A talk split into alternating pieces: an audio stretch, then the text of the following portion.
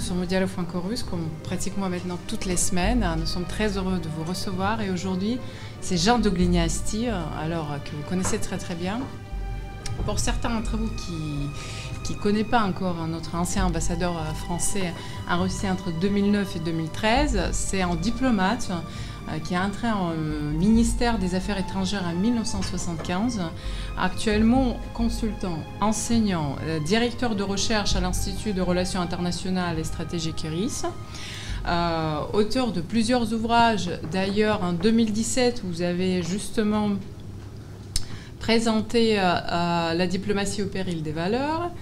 Après, je ne me souviens pas si vous êtes passé pour la géopolitique de la Russie, certainement. Et, aujourd'hui, il s'agira plus de, cette, euh, euh, de cet ouvrage qui s'appelle Petite histoire des relations franco-russes. D'ailleurs, j'invite tous les étudiants, et pas seulement qui sont dans la salle, à consulter parce que j'aimerais bien avoir euh, un tel livre avant mes examens. C'est sûr, c'est très très pratique.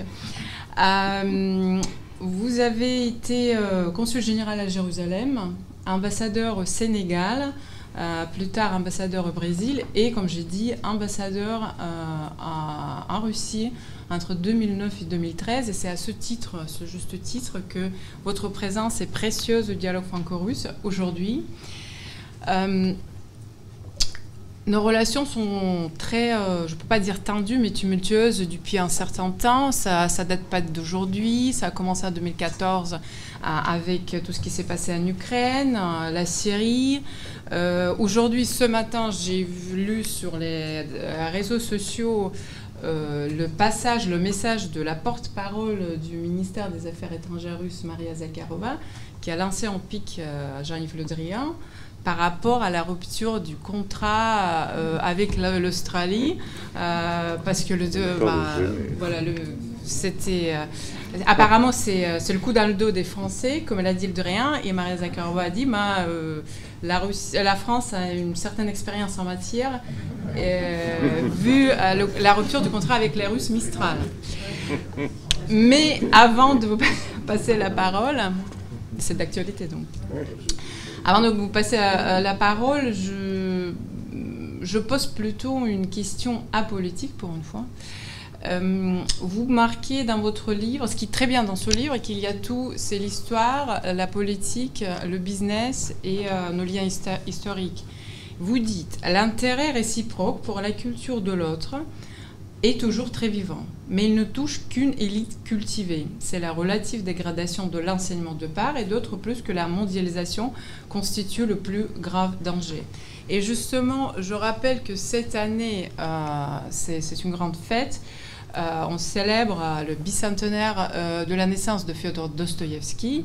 Les noms comme Tolstoï, Dostoïevski, Turgenev et d'autres écrivains sont à l'avant-garde de, la culture russe, mais qui lit vraiment Dostoïevski maintenant.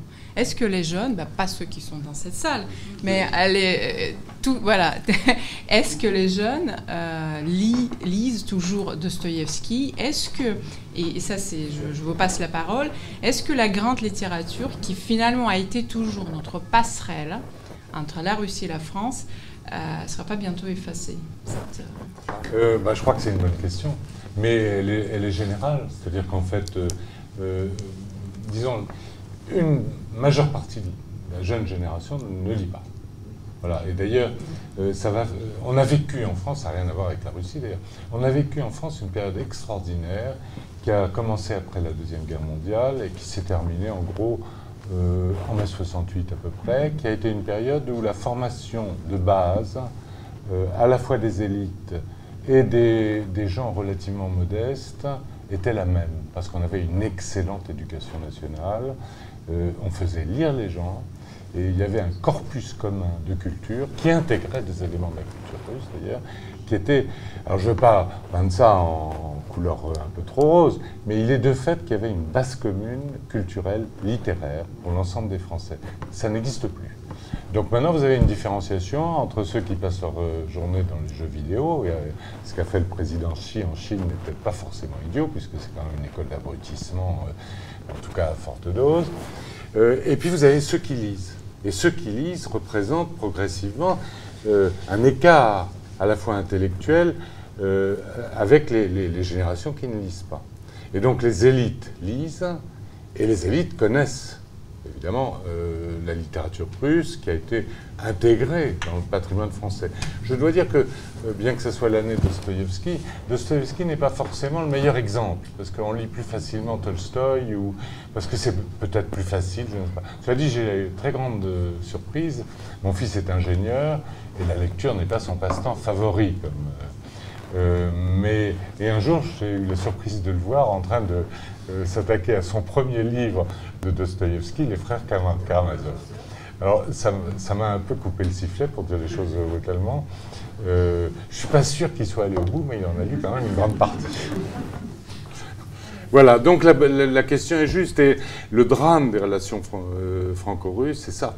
C'est que c'était le, fondement, moi j'y reviendrai, mais d'ailleurs je l'ai déjà dit, le fondement de, notre relation, elle est culturelle, essentiellement culturelle, dans tous les domaines ballet, peinture, euh, littérature surtout.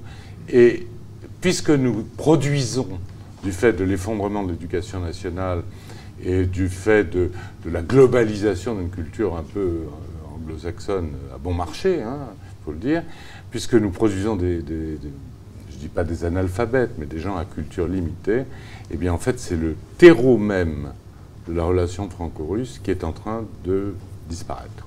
Voilà. C'est triste à dire, mais, c'est la vérité. Mais il y a une petite élite, élite au Laker qui, euh, qui, continue à lire, lire les œuvres. Il ne s'agit pas d'ailleurs de lire seulement des, œuvres russes, mais quand on lit, on lit nécessairement des œuvres russes. Un peu au fil de... Parce qu'on a commencé déjà sur la culture, donc je n'y reviendrai pas trop. Euh, mais en fait, on a une vision euh, assez idéalisée des relations franco-russes.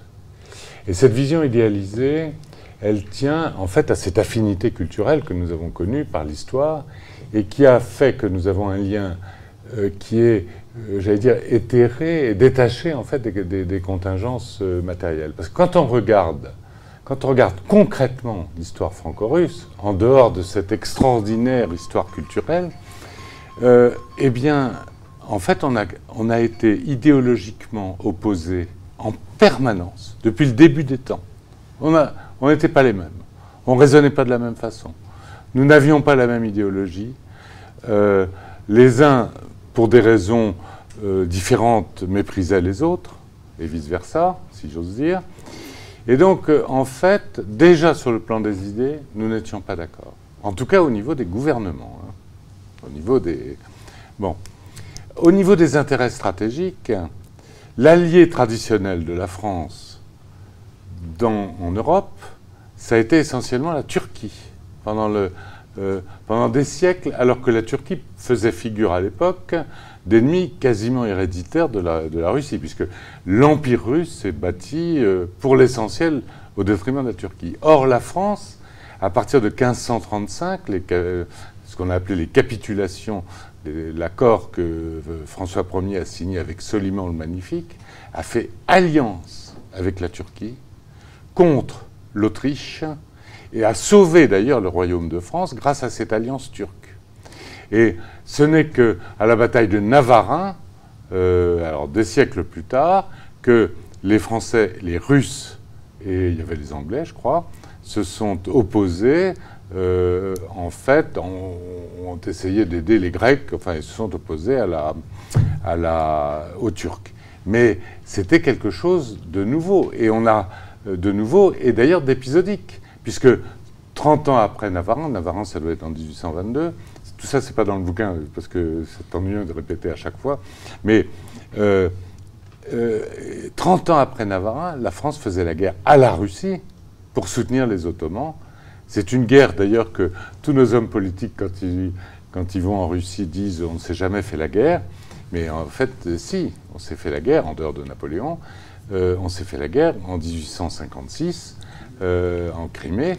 Et en Crimée, avec la prise de Sébastopol, ça, les, Français qui ne connaissent plus du tout leur histoire, pour les raisons qu'on a dites tout à l'heure, euh, ignorent que Sébastopol est une ville à la fois martyre, sainte, sacrée, et que la France a participé, en quelque sorte, à, l'histoire de, Sébastopol comme adversaire de la Russie, comme l'Allemagne un siècle après, ou à peu près.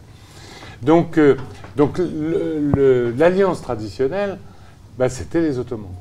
Quand Pierre le Grand est venu en France, qu'est-ce qu'il a sollicité de Louis XV Une alliance contre les Ottomans, que Louis XV ne lui a pas donnée. Il ne lui a pas donné parce que les Ottomans étaient l'alliance euh, traditionnelle de la France contre l'Empire d'Autriche. Mais finalement, ça s'est retrouvé. C'était pas dirigé contre la Russie, mais quand même. Mais quand même.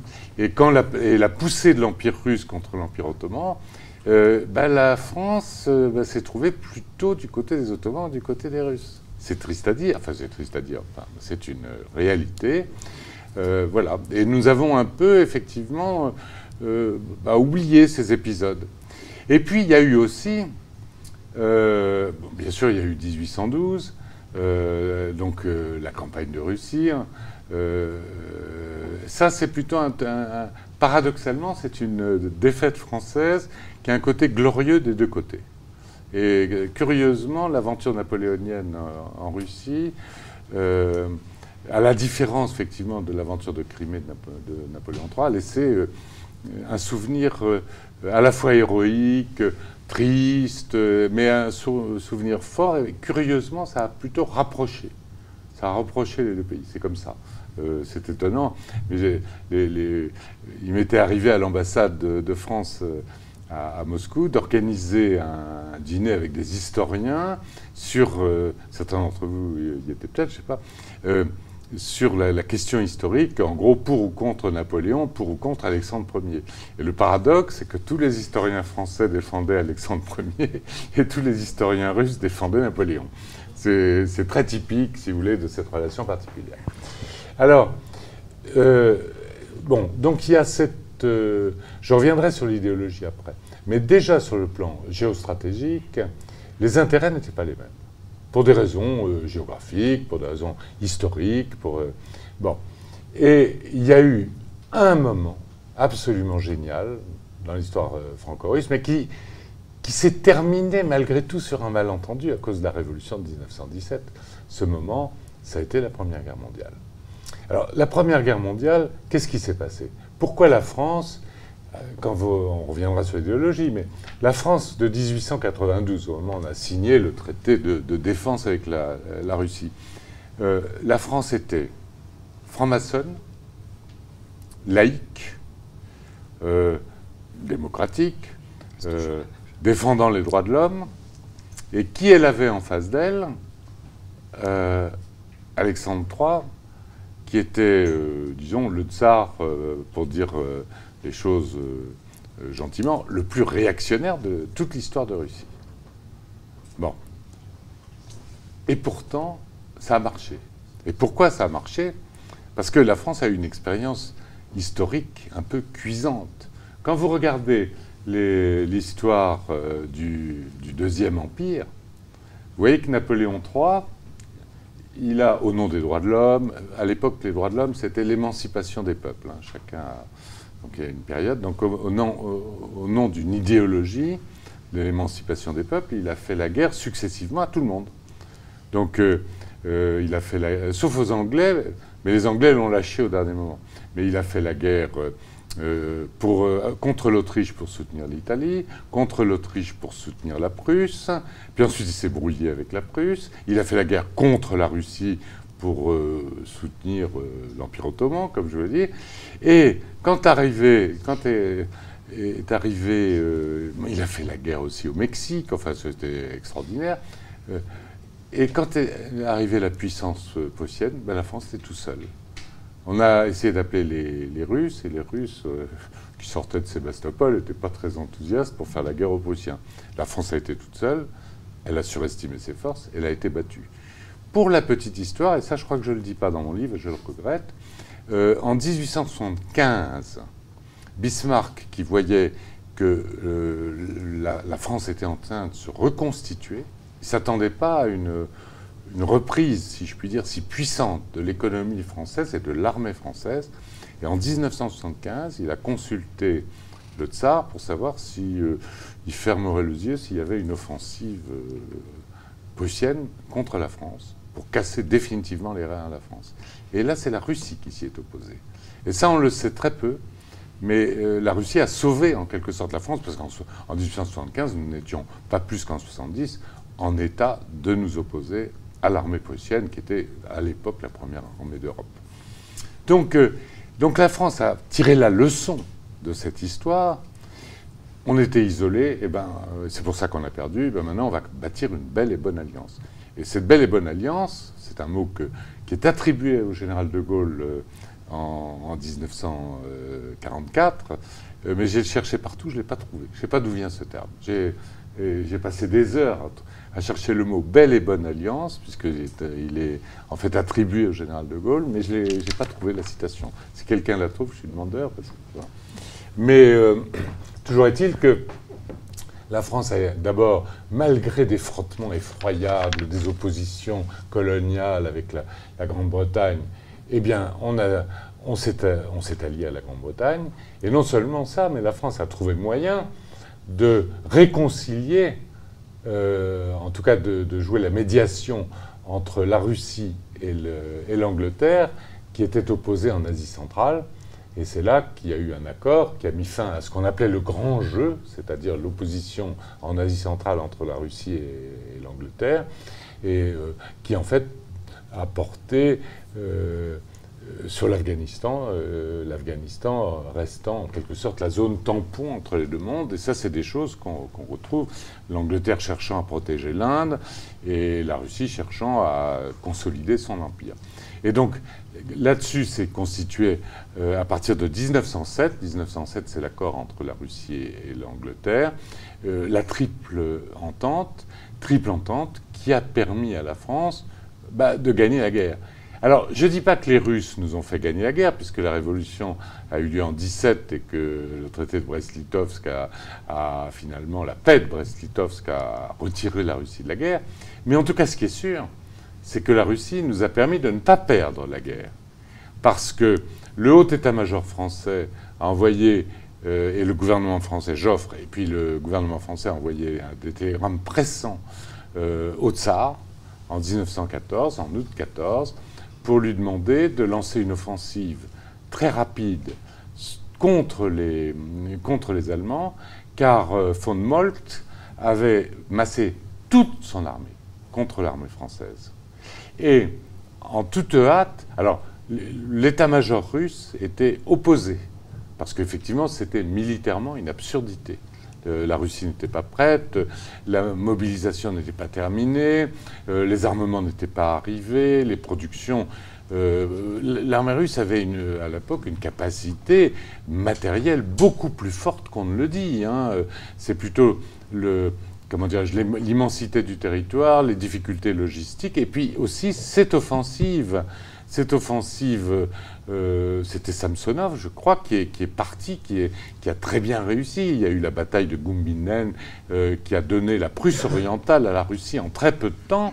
Et, la bataille de Gumbinen, euh, ça a affiché une telle peur aux, Allemands que les Allemands ont rapatrié deux armées du front de la Marne vers l'Est et là, euh, ça a permis de, gagner la bataille de la Marne. Mais n'oublions pas que c'est une bataille d'arrêt. On n'a pas détruit les forces allemandes. Tout ce qu'on a réussi à faire, c'est les bloquer et leur infliger des pertes suffisantes pour les épuiser pour la suite de la guerre. Donc, euh, les Russes, certes, ne nous ont pas permis de gagner la guerre. Ce qui nous a permis de gagner la guerre, euh, outre l'héroïsme français, c'est comme disait Pétain, à l'époque, c'était quand même le vainqueur de, de Verdun, c'était les chars et les Américains. Mais contrairement à ce que les Américains disent, c'est plus les chars que les Américains. Parce que euh, la France avait une avance en matière de chars à l'époque qui est assez étonnante. Euh, le, petit char Renault euh, était absolument remarquable, avec une petite tourelle qui tournait, c'était le seul. Il était très mobile, les Allemands n'y croyaient pas, ils n'ont pas investi là-dedans, et quand ils ont vu arriver cette nuée, de petits chars, petits chars c'est grâce à ça que la dernière offensive allemande s'est cassée les reins et qu'on a gagné la guerre. Les Américains ont joué le rôle, les Anglais, tous les Alliés, mais les chars étaient importants. Bon, enfin ça c'est une petite, euh, une petite anecdote au passage. Euh, donc, euh, ben, les Russes, une fois qu'ils se sont trouvés face à deux armées d'élite euh, allemandes, ben, ils ont perdu. Et donc, euh, dès fin 1914, on pouvait penser que la guerre était perdue pour les Russes, parce que le corps de Samsonov a été euh, littéralement exterminé à la bataille de Tannenberg. Et là, il restait. En fait, les troupes d'élite russes, armées, équipées en hâte, etc., ont, disparu. Alors, la Russie a gagné encore quelques batailles contre les Autrichiens, contre...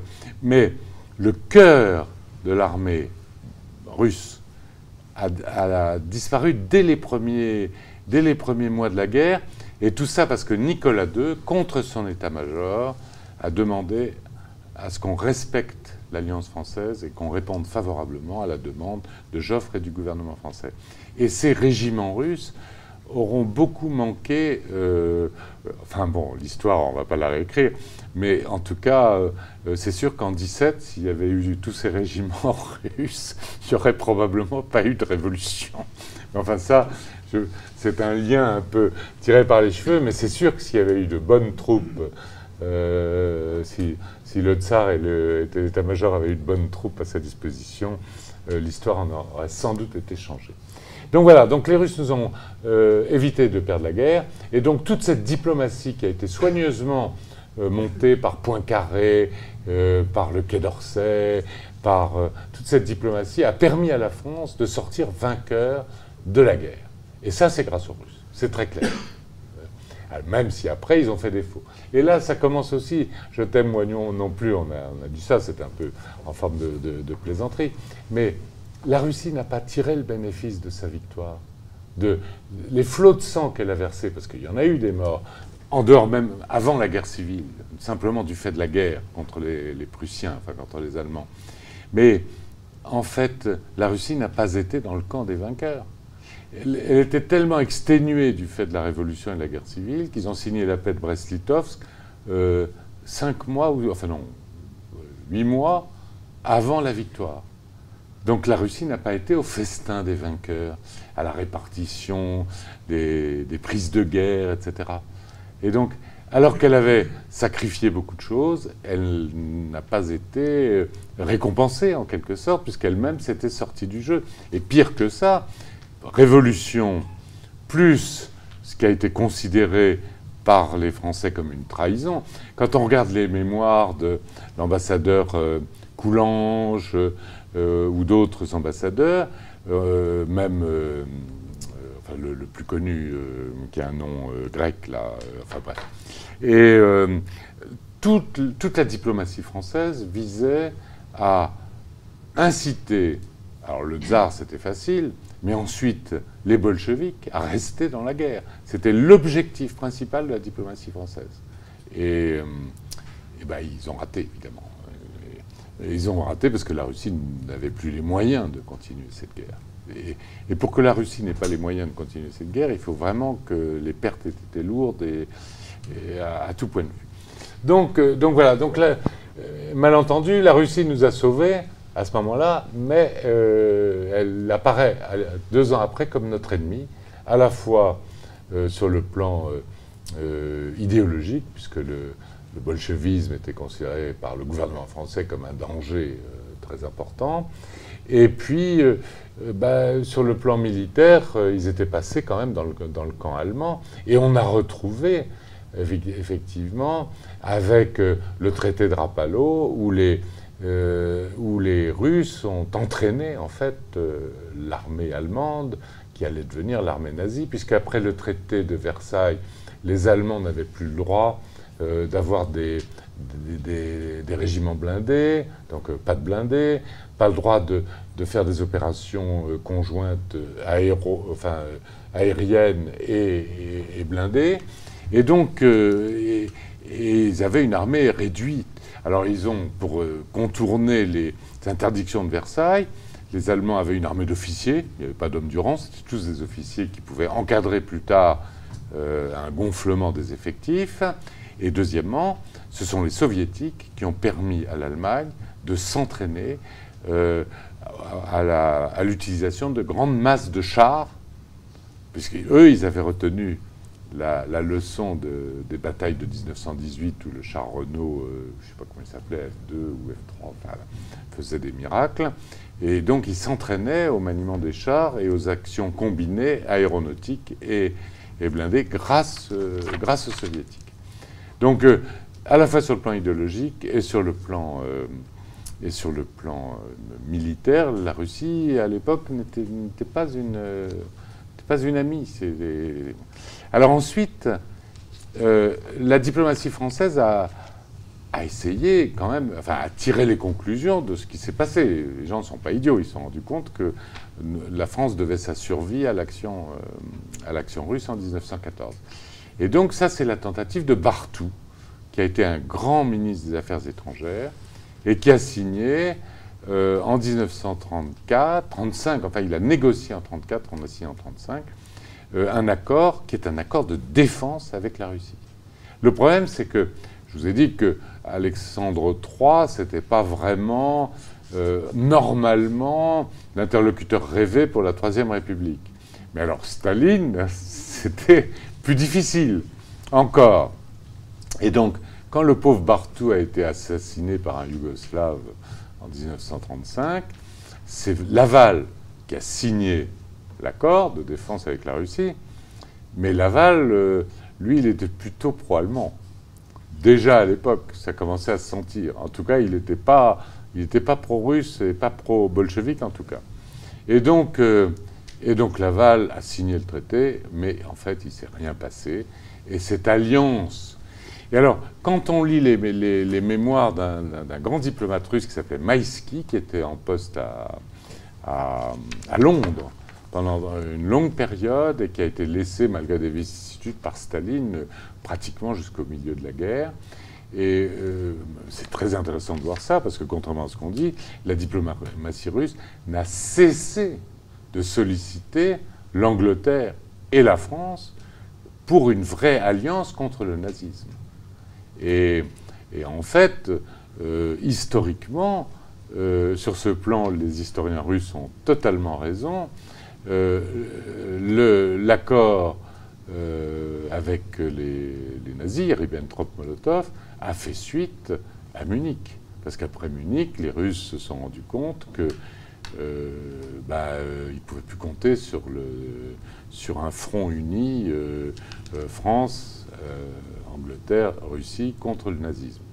Une des raisons principales, soit dit en passant, c'est que la Pologne a refusé le passage de ses troupes, euh, des troupes euh, soviétiques. Alors ils avaient, peut-être quelques raisons de s'inquiéter, parce que les Russes étaient arrivés jusqu'aux portes de Varsovie euh, en, en, 1921. Donc on, on, peut le comprendre. Enfin, on aurait pu réfléchir, prendre des garanties, etc. Mais la délégation que les Français ont envoyée euh, une semaine avant la signature du pacte Molotov-Ribbentrop, euh, je crois que le, chef de délégation devait être lieutenant-colonel, alors qu'évidemment les Allemands avaient mis euh, leur ministre des Affaires étrangères. Et je crois qu'il y avait un vice-amiral anglais qui n'était pas plénipotentiaire. Enfin bref,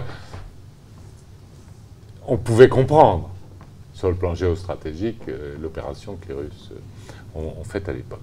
Mais Maïski, les mémoires de Maïski sont très intéressantes.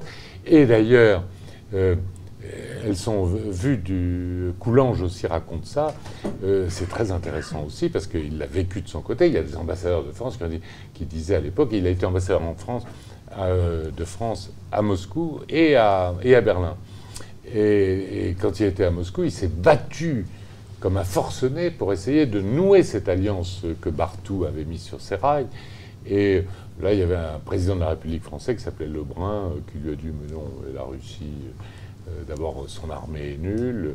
Alors c'est vrai que les, euh, Staline a éliminé 30% des cadres qui sont allés, euh, qui ont été fusillés ou partis au goulag ou je sais pas où. Donc effectivement, tout le monde disait que l'armée russe n'existait plus, quoi. L'armée russe, enfin, soviétique n'existait plus. Donc les Français disaient mais ça sert à rien, etc. Donc il a essayé et puis il n'a pas pu. Donc, donc voilà. donc finalement, nous sommes quand nous avons été dans le même camp, eh ben, la guerre était perdue pour la France. Enfin, en tout cas, à moitié, parce qu'il restait des, lambeaux d'empire. Et c'est à ce moment-là De Gaulle qui est apparu. Et donc, en fait, quand on regarde les moments forts de, la relation géostratégique, vous avez la Première Guerre mondiale, mais avant la victoire. Vous avez en fait, 1944, où là, il y a une vraie approche stratégique de De Gaulle. De Gaulle était pétri d'histoire, il avait tout lu, il avait, c'était un homme qui, euh, qui était nourri d'humanité euh, classique et historique.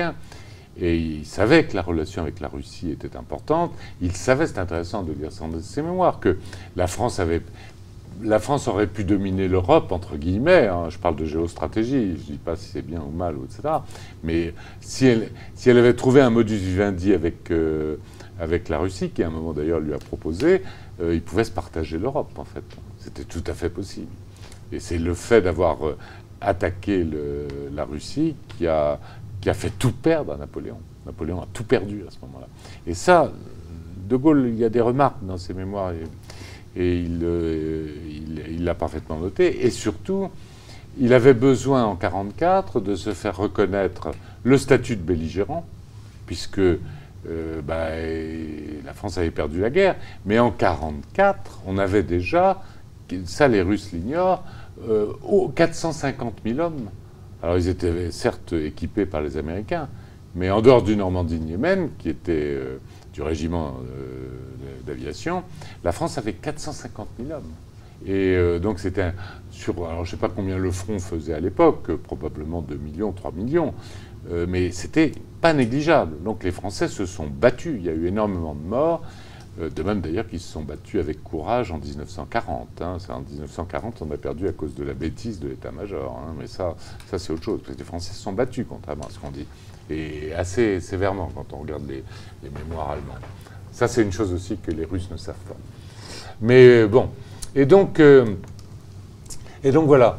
Donc euh, il est allé là-bas pour reconnaître le statut de belligérant, pour faire reconnaître ce statut, pour faire reconnaître le statut de vainqueur, à, s'asseoir à la table des, vainqueurs, et pour faire un peu contrepoids, parce qu'il trouvait que la pression, non pas tellement de Churchill, parce que Churchill avait dit à, De Gaulle, je suis désolé, je ne peux plus rien faire, je suis, Roosevelt. Je ne peux pas m'opposer à Roosevelt. Et Roosevelt voulait la peau politique de, de, Gaulle. Donc euh, l'antagonisme entre Roosevelt et, De Gaulle était absolument terrible. Terrible. Roosevelt voulait éliminer politiquement De Gaulle.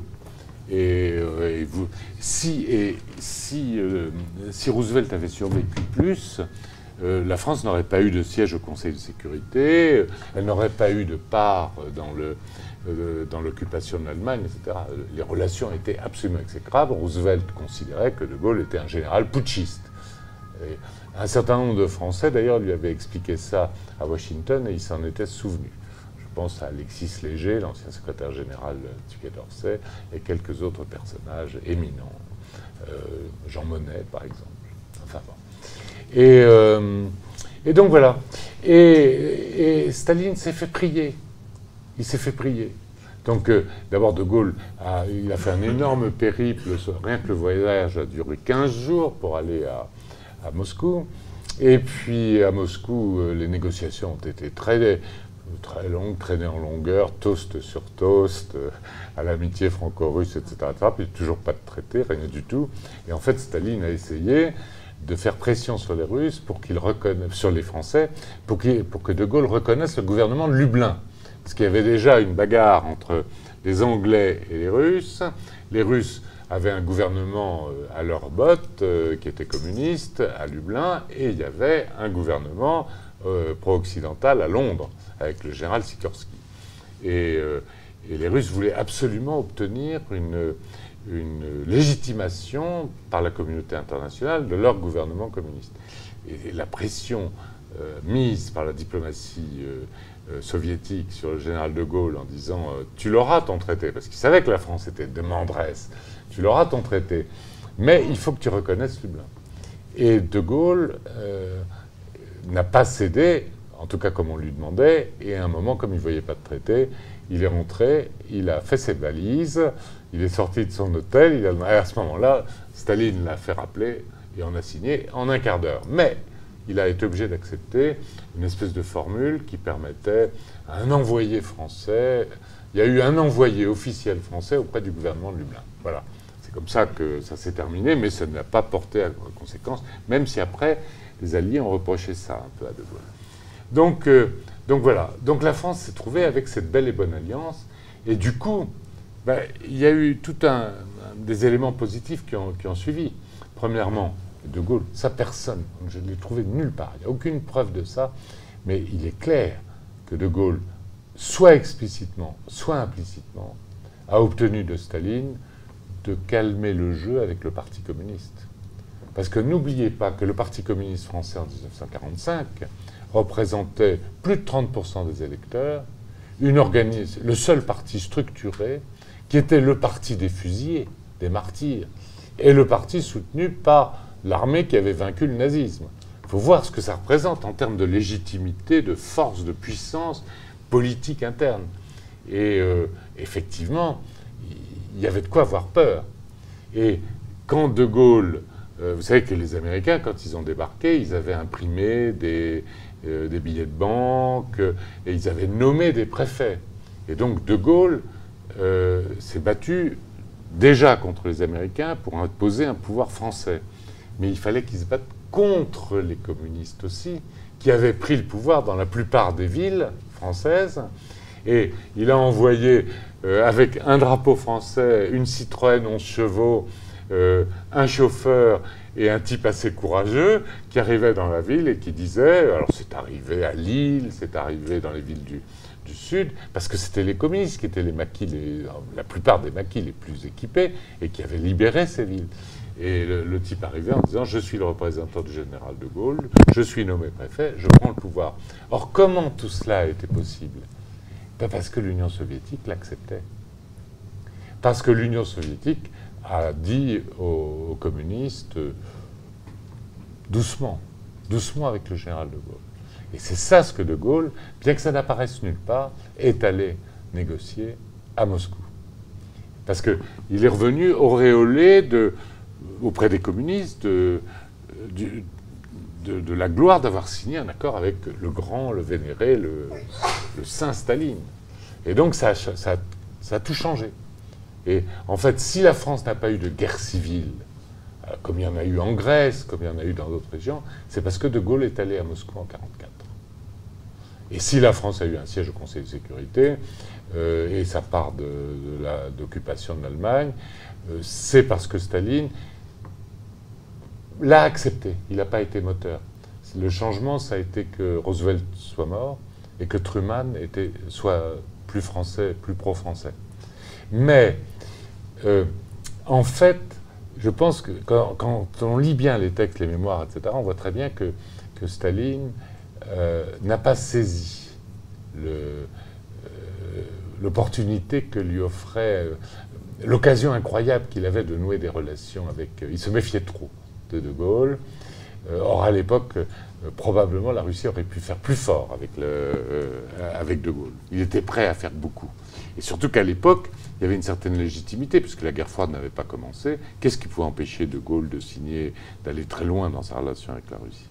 Ce qui pouvait empêcher, il y a beaucoup de choses, il faut le dire, mais Staline a été réticent. Il a fait poireauté, si j'ose dire, euh, De Gaulle une dizaine de jours à Moscou, à l'hôtel Métropole ou National, je ne me souviens plus, pour... Euh, euh, et il a fallu, quand il a vu que De Gaulle fichait le camp avec sa petite valise, parce qu'il est arrivé par le train, hein, donc c'était... Ben, il s'est dit non, alors là quand même... Et c'est là qu'ils ont signé. Mais c'est un peu une occasion manquée, encore une fois. Une occasion manquée. Et quand De Gaulle à nouveau est venu en Russie, c'était en 66. Alors c'était pas pour euh, obtenir la reconnaissance d'un statut euh, de vainqueur et euh, un contrepoids face à l'Allemagne, mais c'était plutôt parce qu'on voyait, alors il y a beaucoup d'éléments, on voyait que le, risque de guerre était très grand en Europe. Les, Américains avaient installé énormément d'armes nucléaires, les Russes aussi. Et l'Europe aurait été le champ de bataille entre les États-Unis et, et, la Russie. Et, euh, De Gaulle, euh, toujours avec cette vision historique, a, souhaité euh, bah, en fait, faire baisser la tension. Et donc, la fameuse formule de De Gaulle détente, entente, coopération. Détente, faire, faire baisser la tension. Entente, ça veut dire qu'on commence à se comprendre. Et coopération, ça veut dire qu'on fait des choses. Vous verrez si jamais ça vous intéresse. Mais c'est incroyable parce qu'on a c'est De Gaulle qui a noué à l'époque la coopération spatiale, la coopération scientifique, la coopération dans tous les domaines, et qui continue maintenant à travers euh, euh, les vicissitudes actuelles qui sont probablement les plus mauvaises et les plus terribles qu'on ait vécues depuis assez longtemps, hein, il faut le dire. Donc, euh, donc voilà. Alors, donc conclusion de tout ça. Alors on pourrait peut-être euh, terminer sur le volet géostratégique euh, pour dire que bah, finalement, euh, maintenant, on est dans encore une autre période. On a cru que effectivement tout marcherait très bien, mais les réalités historiques, géopolitiques, géographiques sont là, et donc il faut les prendre en compte. Et comme j'ai pas parlé d'idéologie finalement, j'ai parlé trop longtemps, alors je voulais parler 10 minutes. Mais juste un mot. Donc quand vous regardez euh, entre 1535 et 2021, euh, euh, sur le plan idéologique, la France et la Russie ont toujours été aux antipodes. Toujours.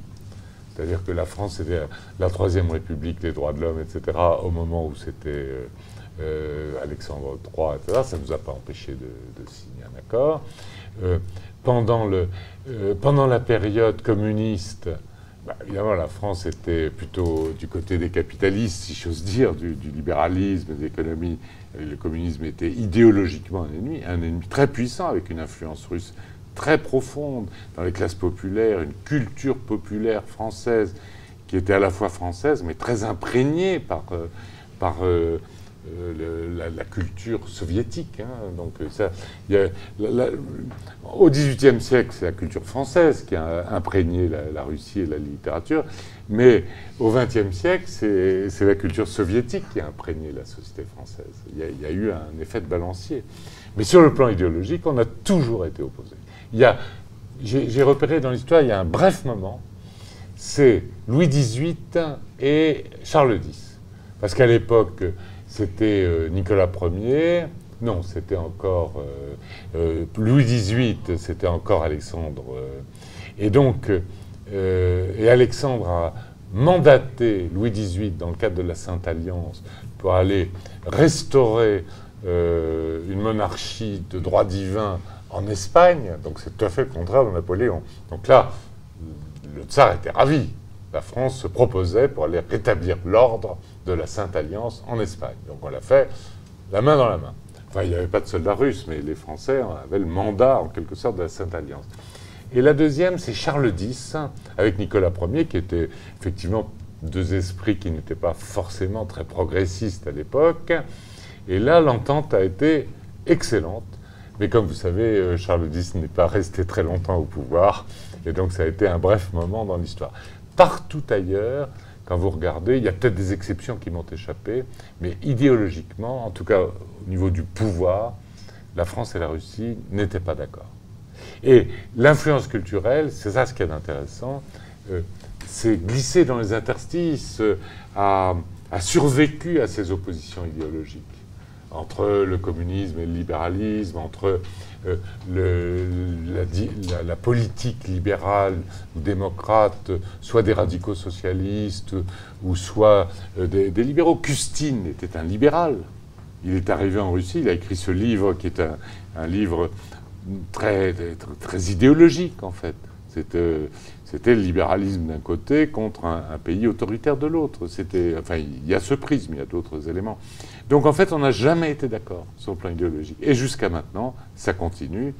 Euh, en fait, la, naissance, c'est quand, si je puis dire, de ce divorce idéologique qui n'a, jamais cessé, c'est quand euh, Catherine II, la grande Catherine, a expulsé tous les nobles français, philosophes, parasites, restaurateurs, intellectuels, poètes, qui étaient accueillis à la cour de Russie, somptueusement traités, grassement rémunérés, parce que c'était l'Europe des Lumières, la France des Lumières. Et malheureusement, quand la France a tué son roi, euh, à ce moment-là, Catherine II a, dit non, c'est plus possible, ça va trop loin, ça remet en cause l'autocratie, et donc elle a vraiment expulsé en 48 heures, enfin une semaine, tous ces, euh, tous ces Français. Et en, échange, elle a accueilli quelques immigrés, dont le duc de Richelieu, qui a fondé Odessa, comme vous savez, voilà. Quand on parlait de, des divergences et convergences, c'est dès le début, pendant le premier, quand Pierre Legrand est allé, effectivement, au niveau du protocole, déjà, on n'était pas d'accord. On ne se comprenait pas. C'est vrai que bon, c'est pas étonnant qu'on n'arrive toujours pas à s'entendre. Euh, j'ai reçu quelques questions, puisqu'on a reçu beaucoup de questions via les réseaux sociaux de différentes personnes, notamment euh, Emmanuel Todd, qui va bientôt intervenir au Dialogue franco-russe, vous a envoyé quelques questions que je vous ai. Euh, donc là, je vais vous poser deux questions. On a triché, je les connais. Partiellement, partiellement, partiellement répondu. Il a demandé vous percevrez la Russie comme une puissance conservatrice ou révisionniste Voilà, alors ça c'est une question très importante parce que euh, évidemment, euh, d'abord le révisionnisme, quand, on parle, à un moment j'avais dit ça, quand on, dit, on utilise ce mot qui correspond à quelque chose. Quand, en Russie, révisionnisme, ça fait, c'est l'accusation que les Chinois portaient aux Russes en ce qui concerne l'évolution du communisme. Donc c'était une, insulte pour un communiste d'être considéré comme euh, révisionniste pour un soviétique. mais il n'en reste pas moins que ça correspond à une catégorie intellectuelle réelle, dans la mesure où euh, il y a ceux qui qui bénéficient de l'ordre existant et qui veulent le maintenir, et ceux qui considèrent que l'ordre existant international, j'entends, les lèse et qui veulent le changer. Or, la question est parfaitement justifiée parce qu'en fait, la, position de la Russie, je parle sous le contrôle de peut-être d'autres professionnels, mais je perçois en tout cas euh, la position russe comme ambiguë. Parce qu'il y a dans l'ordre international plusieurs couches. La première couche, c'est la couche de 45. Et la couche de 45, elle existe encore. La couche de 45, c'est le Conseil de sécurité, euh, c'est l'ONU, euh, c'est un certain nombre de, traités internationaux auxquels la Russie a participé euh, d'égal à égal avec les États-Unis et avec le, monde occidental. À l'époque, on ne pouvait pas parler de monde occidental parce que la France n'en faisait pas vraiment partie. mais donc, et ça, la Russie y tient beaucoup un peu comme la France tient à son siège permanent au Conseil de sécurité. Donc, euh, euh, sur ce plan, la Russie est conservatrice. Euh, et on peut rajouter, à l'appui de cette thèse, le fait que le système onusien a été construit, est un système inter, interétatique. Il n'y a pas de supranationalité. À l'ONU, contrairement à ce que disait euh, disons, l'extrême droite américaine, il n'y a pas de gouvernement mondial. L'ONU n'est pas un gouvernement mondial. L'ONU, c'est une organisation internationale où chaque État est souverain et chaque État a une voix. Donc c'est un système intergouvernemental, interétatique. Et donc la souveraineté de chaque État et donc la souveraineté de chaque État est respectée. Donc ça aussi, ça convient tout à fait à la Russie, puisque s'il y a le maître mot de la, diplomatie euh, euh, russe, c'est le respect des souverainetés, la sienne en premier. Donc, euh, donc sur ce plan, la Russie est conservatrice. Puis il y a quand même une deuxième chose, c'est que évidemment, il s'est passé quelque chose en 91 au moment de l'effondrement 90, au moment de l'effondrement de la Russie. Au moment de l'effondrement de la Russie, ça a été un peu panique à bord. Et donc, et là, c'est là qu'il y a un hiatus. C'est-à-dire que ça a été une débâcle l'Union soviétique. Et cette débâcle a été très mal gérée, comme toutes les débâcles d'ailleurs. Euh, on ne gère pas les débâcles. Et euh, or, une partie des accords qui avaient été signés par la Russie, euh, je pense par exemple aux accords sur le désarmement en Europe, sur tout ça, étaient fondés sur une répartition des forces et une répartition des, euh, équilibres euh, qui étaient celles de l'Union soviétique euh, qui maîtrisait la moitié de l'Europe. Une fois que le bloc soviétique s'est dissous, une fois que l'Union soviétique elle-même s'est dissoute, il y a un certain nombre d'accords et de traités, notamment sur le plan militaire, que la Russie pouvait, à juste titre, considérer comme n'étant plus exactement, ne correspondant plus exactement à la situation géostratégique. Et puis il y a un troisième élément qui est très important, et qui est aussi suite à l'effondrement de l'Union soviétique, c'est que jamais, euh, du temps de Gorbatchev, euh, et je pense euh, Yeltsin, mais j'hésite à porter un jugement, les, Russes auraient pu imaginer que les pays allaient passer d'un seul coup du pacte de Varsovie à l'OTAN. Et donc, là aussi, dans la débâcle, la Russie n'a pas négocié, n'a rien négocié, à part les bonnes paroles que Becker lui a données euh, et d'autres. Donc, euh, euh, bah, s'est retrouvé avec une Europe centrale qui, fait partie de, l'OTAN maintenant. Et là où la Russie est révisionniste, c'est pas tellement pour les empêcher, ça c'est un coup parti, mais elle est révisionniste en ce sens qu'elle ne souhaite pas que les anciennes républiques socialistes soviétiques, partie constitutive de l'URSS, ne continuent à basculer vers l'OTAN. C'est quelque chose de très simple, c'est pas du tout abusif à mon sens, c'est même en, diplomatie ça peut parfaitement se comprendre. Donc euh, l'Ukraine, les pays d'Asie centrale, euh, bon, la Moldavie ça compte pas beaucoup, mais enfin ça fait partie, c'est un principe. Et donc, donc je conclurai que sur un fond fondamentalement euh, conservateur, la Russie est un, côté révisionniste. Ce côté révisionniste, c'est ben, en fait adapter à la nouvelle configuration géopolitique un certain nombre de, traités ou de règles qui avaient été élaborés avant dans un contexte où la Russie maîtrisait quasiment la moitié du monde. Donc, euh, et c'est en ce sens qu'on peut dire que la Russie est modérément révisionniste. Monsieur Deglignas, on a fait une conférence avec vous, avec votre participation il y a quelques mois sur le Nord Stream 2, sur le gaz russe, qui est très populaire sur les réseaux sociaux. Je vous invite à, encore, la rendre encore plus populaire, cette vidéo. Et euh, vous vous souvenez, euh, le député euh, qui était en charge de, la demande des questions énergétiques, justement, a dit que Nord Stream serait terminé à fin août-septembre. Et finalement, il a eu raison, effectivement. Donc, c'est terminé. Le porte-parole du président russe a récemment dit qu'il ne fait aucun doute que la mise en service la plus rapide possible de Nord Stream 2 va équilibrer les prix euh, en Europe euh, du gaz et les paramètres surtout de prix du gaz naturel en Europe.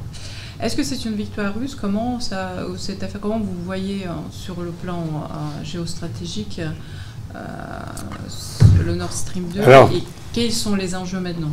Donc, euh, d'abord, euh, je refuse le terme de dépendance de l'Europe en matière énergétique. Euh, ça n'a pas de sens pour une raison très simple, c'est que la Russie tire plus de 60% de ses ressources budgétaires tirées des, hydrocarbures, entre 50 et 60% de l'Union européenne. Donc l'interruption des livraisons d'hydrocarbures serait beaucoup plus embêtante pour la Russie, à vrai dire, que pour l'Europe. Donc Réglons une fois pour toutes la question de dépendance. Alors ensuite, la question de, de l'utilisation de Nord, Stream. Je pense que c'est une, une, victoire pour personne, si ce n'est pour l'Allemagne.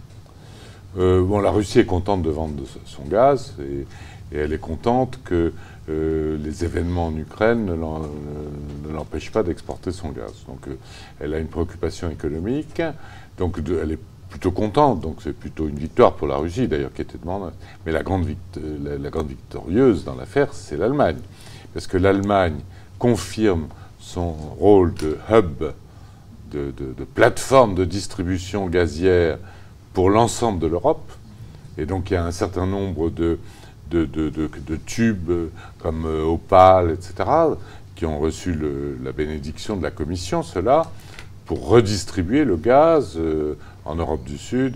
C'était intéressant de voir que la Commission avait, par exemple, bloqué euh, South Stream euh, avec des, motifs liés à la politique énergétique commune, mais la, fin de South Stream, en fait, renforçait le hub allemand en matière de redistribution du gaz russe dans l'ensemble de l'Europe, y compris l'Europe du Sud, ce qui n'est pas le cas. Ce qui n'est pas encore le cas vraiment ça commence. Euh, et ce qui va probablement changer avec euh, les, canaux euh, qui vont s'établir à travers l'Azerbaïdjan et et la Turquie, surtout la Turquie continentale. donc en fait, l'Europe du Sud aura son, son, propre circuit South Stream il y a Turkish Stream et il y a Blue Stream. Et donc ça, ça, fait que finalement, ne dépendra pas complètement du hub allemand. Mais les Allemands vont conforter leur rôle. troisième chose, c'est que le tube est terminé, mais il n'est pas encore en, service. Et dans la réalité, ce tube, c'est une bouée, euh, plus exactement, euh, euh, oui, pas une bouée de sauvetage, mais une réserve, une capacité de manœuvre pour l'industrie allemande. C'est-à-dire que si ça part, si l'économie de l'Europe part très très fort, à ce moment-là, on aura vraiment besoin de ce gaz. Si on continue à avoir des taux de croissance de 2%, 2% 1%, le besoin de ce gaz ne sera pas si évident. Et donc, euh, il y a une possibilité qui ne sera pas pleinement utilisée. Et par ailleurs, euh, dernier point, euh, l'Allemagne n'a obtenu ce feu vert des États-Unis, c'est-à-dire la levée des sanctions contre les entreprises qui participent au projet Nord Stream 2, qu'à une condition, c'est de préserver un minimum résiduel de transit de gaz via l'Ukraine pour des raisons politiques évidentes. Et semble-t-il, la Russie n'y a pas fait objection. Et le dernier point que je voudrais souligner, c'est que la France, paradoxalement, plus par rapport à l'Allemagne que par rapport à la Russie, a montré sa réticence sur Nord Stream 2. Et c'était pas tellement. Bien sûr, il y avait peut-être euh, un, fond pas très favorable euh, au gaz russe, mais euh, c'était plutôt le fait que Nord Stream était un, élément de dialogue très, très important et de puissance très importante pour l'Allemagne. Tous les éléments ont joué, mais la France a toujours été assez réticente sur Nord Stream 2. Alors que moi, j'avais inauguré Nord Stream 1. Ce sentiment, je n'avais pas du tout ressenti. Euh, perçu au moment de la signature de Nord Stream 1, où la France avait envoyé son ministre de l'énergie, euh, et il y avait le français, l'allemand, le norvégien, le, russe, et tout le monde se congratulait. C'est Nord Stream 1, c'était pas Nord Stream 2, c'est plus compliqué. Voilà. Et en fait, euh, il y a un élément qui est passé, totalement, totalement inaperçu dans la presse, c'est que Mme Merkel, quand elle est allée voir voir euh, Biden aux États-Unis, a obtenu en quelque sorte, euh, en fait, la gestion de la relation avec la Russie, au nom de l'Europe. Parce que euh, Biden, en gros, lui a dit, d'accord, tu as le droit de faire Nord Stream 2, mais il faut que tu préserves les intérêts de, l'Ukraine, et il faut que tu surveilles de près la Russie euh, dans l'hypothèse où il utiliserait l'arme du gaz pour faire pression politique, et je te donne la responsabilité d'accroître ou de lever les sanctions. C'est-à-dire que euh, l'Allemagne a reçu un mandat implicite de gestion de la relation européenne avec la Russie. Ça, la presse n'en a pas, pas, du tout parlé, mais, euh, voilà. Puisqu'on parle des dossiers euh, sur lesquels on n'est pas d'accord, il y en a quand même pas mal. Euh, il y a le dossier syrien, il y a le Mali. Euh, récemment, Jean-Yves Le Drian a dit bah, il ne cache pas son, sur un ton assez hostile et sa réaction sur. Déjà, en commençant par le, dossier syrien, on n'était pas tout à fait d'accord. Là, maintenant, sur le Mali, voilà. Donc, est-ce qu'il y a. Comment s'entretenir en Afrique et au Moyen-Orient ensemble? Puisqu'on est quand même là pour, euh, pour trouver les liens.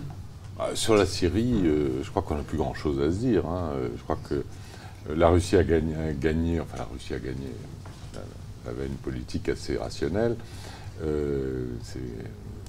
C'est une histoire, enfin la France n'est plus dans le coup, quoi, il faut dire les choses. C'est triste à dire, mais c'est comme ça. Donc là, c'est vraiment une, histoire rétrospective. Sur l'Afrique, là, Là, je dois dire, effectivement, nous avons un, antagonisme caractéristique entre la France et la Russie sur un dossier très sensible, très sensible pour la France, très sensible pour la France, à la fois en termes historiques et à la fois en termes de, euh, de sécurité pour le continent. Et là, euh, disons les choses très clairement, c'est un geste d'animosité de la Russie vis-à-vis de la France. Il faut, le, il faut le dire, on ne peut pas le lire autrement. Oui, euh, et là, je pense, euh, je m'excuse de le dire, mais l'histoire africaine est très très sensible pour la France. C'est notre histoire, c'est notre passé. Actuellement, le Mali devient anti-français. Il a toujours été proche des Russes. Hein. il y a une, élite malienne qui a été formée en Russie. mais les, questions de terrorisme, les questions du Sahel, tout ça, pour nous, c'est extrêmement sensible. Alors, comme je disais, on aurait peut-être dû en parler. On a des canaux de discussion hein, avec la Russie, euh, même au, pire moment. Mais je crains que la Russie ne sous-estime le caractère sensible euh, de ces questions africaines pour, euh, pour la France. Et ça, il y a ici un peu, si je puis dire, une bombe à retardement dans les relations franco-russes. Parce que la, Syrie, c'est clair.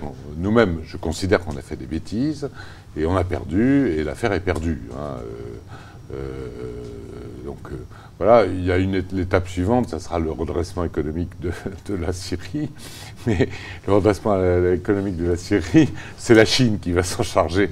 Que la, Russie n'a pas de sous et l'Europe n'a pas envie d'y aller. Hein, parce que l'Europe, veut y aller, mais à condition que de gagner par ses sous ce qu'elle a perdu par la guerre. Donc ça ne marchera pas. Donc c'est la Chine qui va en bénéficier. Et la Turquie, peut-être un peu si. Euh, euh, bon.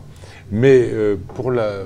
Pour, pour l'Afrique, c'est plus inquiétant. Dans les relations, dans les relations franco-russes, là. J'y vois une bombe à retardement. La Libye. Mais la Libye, la Libye, bon, on l'a pas dit parce qu'évidemment, on a été. Mais la France et la Russie étaient du même côté. On soutenait Haftar. On ne le dit plus maintenant. Parce que, évidemment, c'est pas bien. Le gouvernement Sarraj était soutenu par euh, l'ONU. Alors, c'était le gouvernement officiel. Donc, évidemment, si vous êtes en train de soutenir son, son, adversaire, euh, vous n'êtes pas dans une. enfin, bref, il ne faut pas le dire trop fort, quoi. que l'ONU ait, fait une erreur, sans doute, de, mettre Sarraj. Sarraj est parti maintenant, d'ailleurs. Un nouveau dont j'ai oublié le nom. Mais. Euh, euh, non, la Libye ne nous aurait pas opposé, elle nous oppose plutôt à la Turquie. Et la Turquie est opposée à la Russie dans cette affaire. Parce que si Haftar a perdu, malgré le soutien discret de la France, moins discret des États-Unis, de la Russie et euh, des, Émirats arabes unis et autres, c'est tout simplement parce que l'armée turque est intervenue, soit par le biais de, des mercenaires syriens, et surtout par le biais des drones Barektar, ces fameux drones euh, qui ont fait basculer euh, le, euh, qui ont sauvé Tripoli de, Haftar et qui ont fait basculer la victoire, au point qu'il a fallu que la Russie et la Turquie se mettent d'accord pour tracer une ligne, une directrice. Mais là, nous ne sommes pas directement opposés. Enfin, on a des intérêts opposés, mais euh, globalement, au départ, on trouvait que Haftar était la meilleure garantie pour euh, lutter contre le terrorisme. Il y avait une, euh, base d'analyse commune.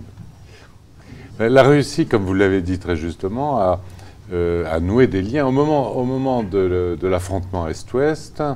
donc c'était la période de la décolonisation et la Russie a, a chevauché, si je puis dire, le cheval de la décolonisation et s'est implanté euh, dans, une, dans, de nombreux pays d'Afrique, dont le Mali, en effet, euh, mais il y a aussi euh, le Congo-Brazzaville, il y a d'autres pays. Donc certains, les pays africains, parce que ces histoires de France-Afrique dont on nous rebat les oreilles, excusez-moi, mais c'est des bêtises. la France a laissé la France a laissé libre ces États africains de choisir leur, leur modèle politique. Euh, alors, il y a eu des coups d'État ou des choses comme ça, des services secrets sont intervenus comme intervenaient à l'époque tous les services secrets du monde. Mais il est de fait qu'un certain nombre de ces États ont choisi le camp socialiste contre le camp euh, capitaliste, entre guillemets, enfin, comme on disait à l'époque. Donc, euh, et donc, ça veut dire qu'il y a des élites qui ont été formées euh, à l'université Lumumba. Ça veut dire que les médecins ont été formés, euh, parfois à Cuba, mais parfois à Moscou. Euh, les experts pétroliers ont été formés, certains à Moscou. Donc il y a une présence russe traditionnelle. Donc ça, la Russie, quand elle vient en Afrique actuellement, elle ne fait que réactiver une position qui était traditionnelle. Là où c'est plus problématique, c'est quand sur des zones de sécurité. Le problème, sur le plan économique, il y a de la place pour tout le monde. L'Afrique est un continent qui, va, qui croît à toute vitesse, qui, explose sur le plan démographique, ce qui est d'ailleurs un vrai problème pour euh, son développement. C'est très difficile de convaincre euh, les Africains. Euh, je me souviens d'une discussion avec Alpha Oumar Komaré, parce que je me suis occupé de l'Afrique quand j'étais directeur d'Afrique, qui disait que la, la population africaine, c'est une force euh, Jean Bedin disait euh, Il n'est de richesse que d'hommes. Un sociologue français euh, du, XVIe siècle. Et, je disais Mais c'est de la folie. je veux dire, prenez le Niger. quand, au moment de la décolonisation, il y avait 8 millions d'habitants, maintenant il y en a 35, et en, en 2050, il y en aura 50 millions, alors qu'il n'y a rien dans, ce pays. C'est un des pays les plus démunis au monde. Donc, euh, et quand il y a de, de, richesse que d'hommes, ça fait surtout. Euh, euh, les Africains n'aiment pas en général entendre ça, mais ça fait de la guerre, ça fait du sang, ça fait, de, ça fait beaucoup de gens pour peu de richesse. Donc, cela dit, l'Afrique a un potentiel économique énorme et il y a de la place pour tout le monde. Et d'ailleurs, la, Chine et la Turquie ont pris plus que leur part. Euh, la Russie a une diplomatie euh, intéressante. On, lui a. Enfin, même moi, je me souviens, on a facilité les choses à l'époque. La relation était meilleure euh, pour. C'était des Pasca en Guinée qui avait un problème à régler ou des choses comme ça. Bon, il y avait encore une fois, il y avait de la place pour tout le monde. Le problème que je vois moi maintenant, c'est que euh, au Mali et ailleurs, on est dans une affaire sahélienne qui est une affaire de sécurité. Et là, il risque d'y avoir une concurrence euh, de la Russie et de la France, euh, et, d'autres d'ailleurs, hein, sur des questions de sécurité au Sahel.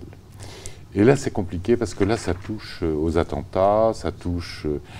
si le Sahel devient une base euh, pour, euh, pour Al-Qaïda, pour ACMI, Al-Qaïda au Maghreb islamique, etc.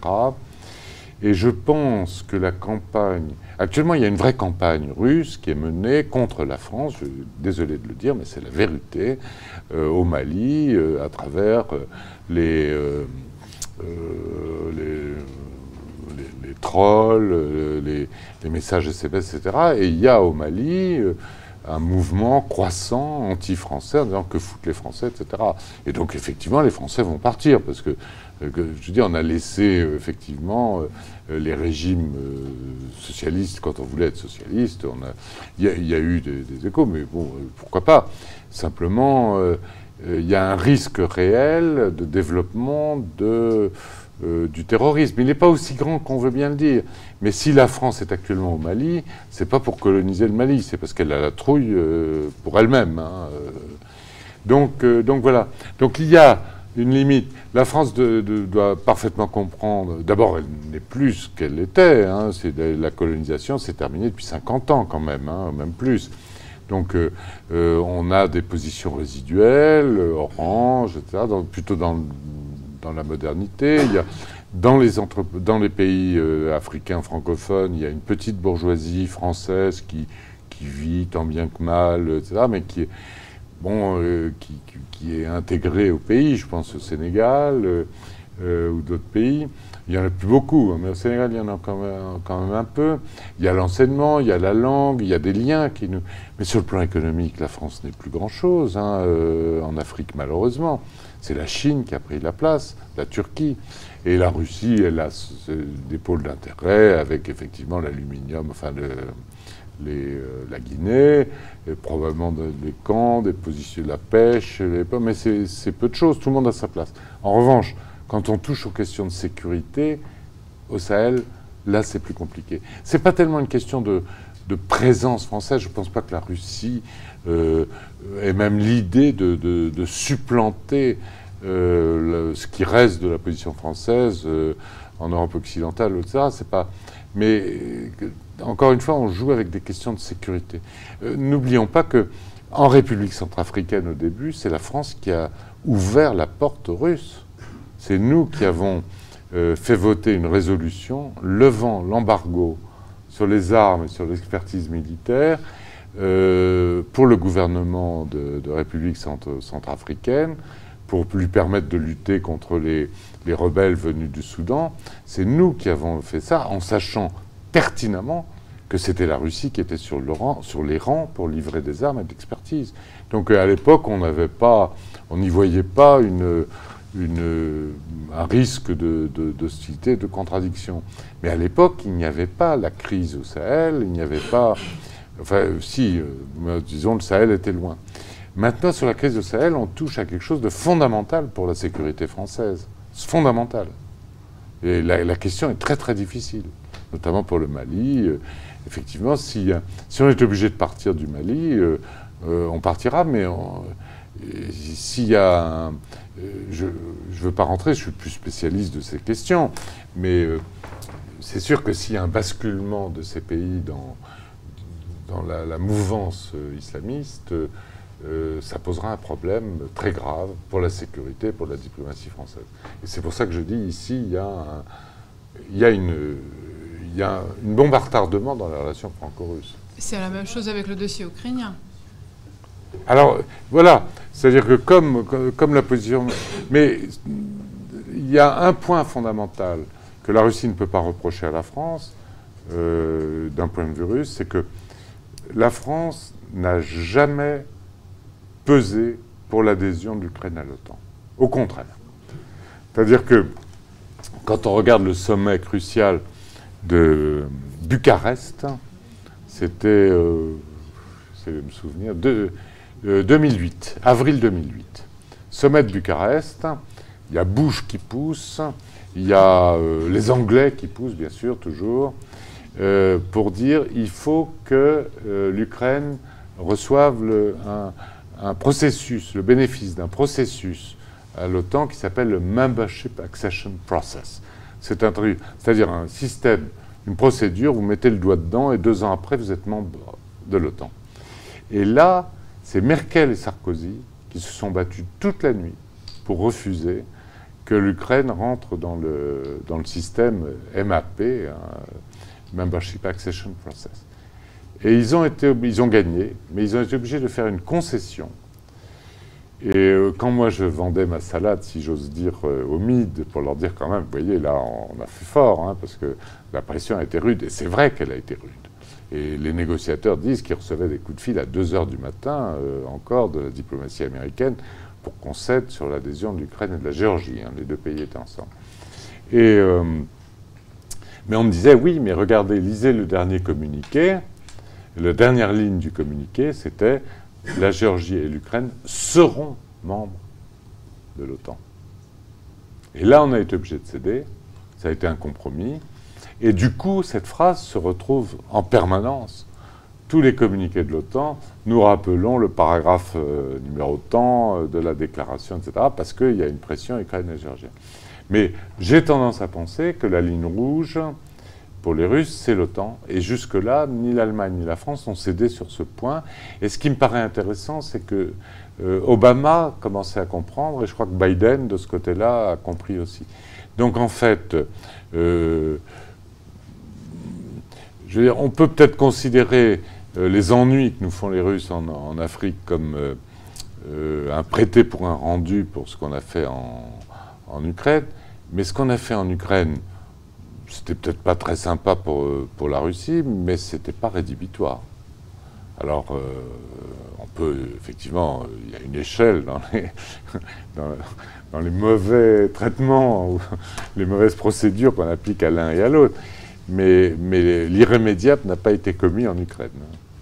à chaque euh, sommet de, euh, à chaque sommet de l'OTAN, euh, l'Ukraine et la Géorgie arrivent en disant euh, c'est écrit là, on rentre dans l'OTAN. Et on leur dit les Américains en tête, pas tout de suite, etc. Ça, c'est une chose dont Biden et Poutine ont parlé à Genève il y a deux mois, hein, c'est sûr. Il y a eu très peu de compte rendu de tout ça, mais non, non. ça peut durer très très longtemps. Je pense que si on se met à la place des Russes, euh, le danger euh, en ce qui concerne l'Ukraine, c'est qu'en fait l'Ukraine soit dans l'OTAN sans y être. C'est-à-dire qu'elle est pratiquement les avantages. Il y a un certain nombre, par exemple, il y a un, programme de l'OTAN qui s'appelle Enhanced Opportunity. Et ça, ça revient à dire que l'Ukraine, et c'est signé déjà avec l'Ukraine, ça veut dire que l'Ukraine a droit euh, euh, au soutien militaire, à la formation de ces trucs, à la livraison d'armes, etc. Ça ne s'est pas matérialisé, mais l'accord est signé. Donc, euh, donc c'est plutôt ça le risque. Mais la rentrée de, à court terme, en tout cas, hein, après on ne sait pas, hein, mais la rentrée de, l'Ukraine dans l'OTAN, je ne la vois pas en, ce moment. C'est une, enfin l'OTAN, il a du plomb dans l'aile quand même. Hein. Oui. Et c'est le président français qui l'a dit le premier. La mort cérébrale. enfin bon, ça c'est une autre discussion, mais je crois que bon, le, coup est parti. Moi, évidemment, euh, ça a été sans doute une erreur de rentrer dans l'OTAN, euh, mais l'OTAN ne, ne, sera pas un, acteur, ne sera plus un acteur majeur de, euh, de la diplomatie mondiale. Hein. Je crois que on est, on est dans une zone de décroissance. De... je me trompe peut-être, on ne sait jamais. En fait, j'ai eu une chance folle. Euh, moi, je suis arrivé, euh, je suis arrivé à, Moscou avec, euh, juste après la crise géorgienne. Et sur la crise géorgienne, l'Europe, en fait, le président Sarkozy, avait joué un rôle très positif. Et j'ai entendu moi-même de hauts, très hauts responsables russes euh, dire euh, euh, en fait, vous nous avez aidés parce que si nous avions pris Tbilissi en août 2008, nous, serions brouillés avec le peuple géorgien pour, deux, pour 3, 4, 5 générations. Et en fait, la France, en offrant sa médiation, a rendu service à tout le monde. Et donc, en fait, moi, j'arrivais, euh, je prenais mes fonctions à ce moment-là, et, en fait, euh, donc ça a été une période bénie pour les relations franco-russes, il faut dire les choses. La campagne de Sarkozy a été assez anti-russe parce qu'ils ne connaissent, pas grand-chose. Euh, non, mais enfin, vous savez, prenez les hommes politiques français pendant leur campagne électorale je veux dire, les relations internationales, ce n'est pas au sommet de, leurs préoccupations, dans aucun pays au monde d'ailleurs. Vous ne gagnez pas une voix avec une bonne politique étrangère. Vous pouvez peut-être en perdre une ou deux si vous faites des erreurs, euh, etc. Mais la politique étrangère, c'est pas. nous avons ici des sénateurs et des députés qui ne diront pas le contraire. Et les sénateurs grâce voix communiste. ah, voilà, mais ça, c'est peut-être. Mais c'est vraiment exceptionnel. Mais enfin, disons, pour une élection présidentielle, la politique étrangère, ça se règle en 10 minutes dans un tête-à-tête où on dit, euh, je sais pas quoi, on respecte les alliances, euh, la Russie est un grand pays et la Chine aussi. c'est à peu près ça. Hein. Donc, euh, donc voilà. donc, et en fait, Sarkozy a appris sur le terrain. Il a appris sur le terrain. Il avait dit d'ailleurs du mal de Poutine dans sa campagne électorale. Et euh, en fait, ça s'est très bien passé quand il a fallu qu'il négocie pour la Géorgie. Et donc, du coup, euh, moi, je suis arrivé porté par une, vague plutôt positive. Et cette vague positive, elle a duré. Euh, elle a duré. Je suis arrivé début, je suis resté quand même 5 ans presque. Hein. Donc, je suis arrivé en janvier 2013. Donc, pardon, 2013. 2009. 2009, 2010, 2011. Là, ça a commencé avec la crise syrienne, enfin Libye, ça allait à peu près. Au moment de la crise libyenne, d'ailleurs, euh, personne ne sait ça, mais euh, la Russie avait accepté, j'ai fait déranger euh, le président russe à 2 heures du matin, la Russie avait accepté la demande française de garder l'ambassade de France qu'on avait évacuée euh, euh, à cause de. Parce que commençaient les bombardements, etc. donc, évidemment, euh, on ne pouvait pas laisser l'ambassadeur se faire étriper à Tripoli. Et donc, la Russie, pendant quelques temps, après, c'est. ça a pris fin, mais la Russie, sur le principe, avait manifesté son accord pour euh, défendre. C'était pas vraiment défendre des intérêts diplomatiques, mais défendre, euh, disons, l'ambassade de France euh, évacuée par les Français. Donc, euh, 2011, ça allait sur la Libye. Et puis 2012, ça a à. Fin 2011, ça a commencé à s'aigrir sur la question syrienne. Voilà. Donc c'est à partir de là que les relations ont commencé à s'éloigner. Mais en, de- en début 2012, c'est-à-dire avant l'arrivée de Hollande, on avait signé le Mistral, on avait, on avait des perspectives de développement absolument colossales sur le plan économique, sur le plan automobile, sur le plan, euh, euh, comment dirais-je, pétrolier, gazier. euh, beaucoup de ces projets se sont réalisés quand même. hein, mais je pense que la crise syrienne, et ça c'était sous Sarkozy déjà, hein, c'était pas uniquement Hollande, hein, avec l'évacuation de l'ambassade de France à Damas, décidée par Juppé, a été le début en fait d'une montée d'un antagonisme entre le point de vue russe et le point de vue français sur la Syrie. Et puis alors après, bah, ça allait. Alors après, il y a eu Hollande, euh, etc. Bon, on a, ça a commencé à se, la relation bilatérale a commencé vraiment à se dégrader à ce moment-là. Et alors, il y a eu évidemment euh, un, espoir immense euh, qui est apparu avec les, les propositions de, euh, de Macron. Et moi, j'y crois encore. Simplement, il ne va rien se passer parce qu'on est entré en campagne électorale. hein. Mais je n'ai pas renoncé. Enfin, je ne pense pas qu'on doive renoncer à un certain nombre d'idées qui ont été mises sur la table par le président français il y a, il y a- plus d'un an, et notamment cette idée qui est cruciale d'une nouvelle architecture de sécurité en Europe. Je vous disais que la Russie est modérément révisionniste, c'est-à-dire qu'en Europe, il y a des choses, il faut recréer effectivement une architecture de sécurité. Et je crois que c'est le bon sens le plus évident. Je pense qu'on réussira à convaincre les, euh, les Lituaniens et les Estoniens que leur sécurité est mieux assurée par un accord européen avec la Russie que par, en faisant stationner cinq chars Leclerc euh, à, à 150 km de Saint-Pétersbourg. Mais est-ce que c'est possible si euh, on a tout à fait euh, des visions complètement différentes, ne serait-ce que par rapport à, au, résu- bah, au résultat, euh, à la Seconde Guerre mondiale? Vous savez à quel point cette question est importante pour les Russes? Quelle question, pardon Bah, Par exemple, on a fait, vous avez parlé que les Russes peut-être ne connaissent pas les chiffres des Français qui euh, étaient morts pendant euh, la Seconde Guerre mondiale. Mais Ouais. est-ce que les Français... Ah bah ça, ça- c'est encore pire. bah, voilà. Mais quand vous regardez les statistiques, de toute façon, plus personne n'étudie l'histoire. Il n'y a, euh, a qu'en Russie qu'on essaye d'étudier l'histoire, mais avec un angle un peu pa- particulier, mais ça peut se comprendre. Mais en France, on n'étudie plus l'histoire du tout. hein, euh, euh, et donc, il y avait des statistiques très intéressantes qui ont été euh, des sondages qui montraient que, en vous l'avez vu, Bah, c'est très intéressant. en 1945 et après en Et- 2010. Et de La 2010, différence, ça compte. vous aviez deux tiers des Français qui pensaient, euh, à peu près, hein, j'ai pas les chiffres précis en tête, deux tiers des Français qui pensaient que, que c'était les Russes qui avaient gagné la guerre, ce qui est exact. Et euh, en. Ils ont contribué à la victoire. Oui, enfin, le- il y a une forme pas gagné parce ça, que c'est vrai, il y a des... Oui, enfin Ah, bon. des alliés et tout. Oui. l'élément déterminant de la victoire. Et, euh, et la proposition est exactement inverse en 2010. hein. Ouais. Vous avez deux tiers des Français qui pensent que ce sont les Américains qui ont gagné la guerre. Mais entre-temps, qu'est-ce qu'il y a eu? Il y a eu euh, le soldat Ryan, faut-il sauver le soldat Ryan? Euh, euh, le D-Day, l'avalanche de films qui sont passés. Le, le plus amusant que j'ai vu, c'est un film qui s'appelait 1917, sur la, de la Première Guerre mondiale, où on ne voit pas un soldat français.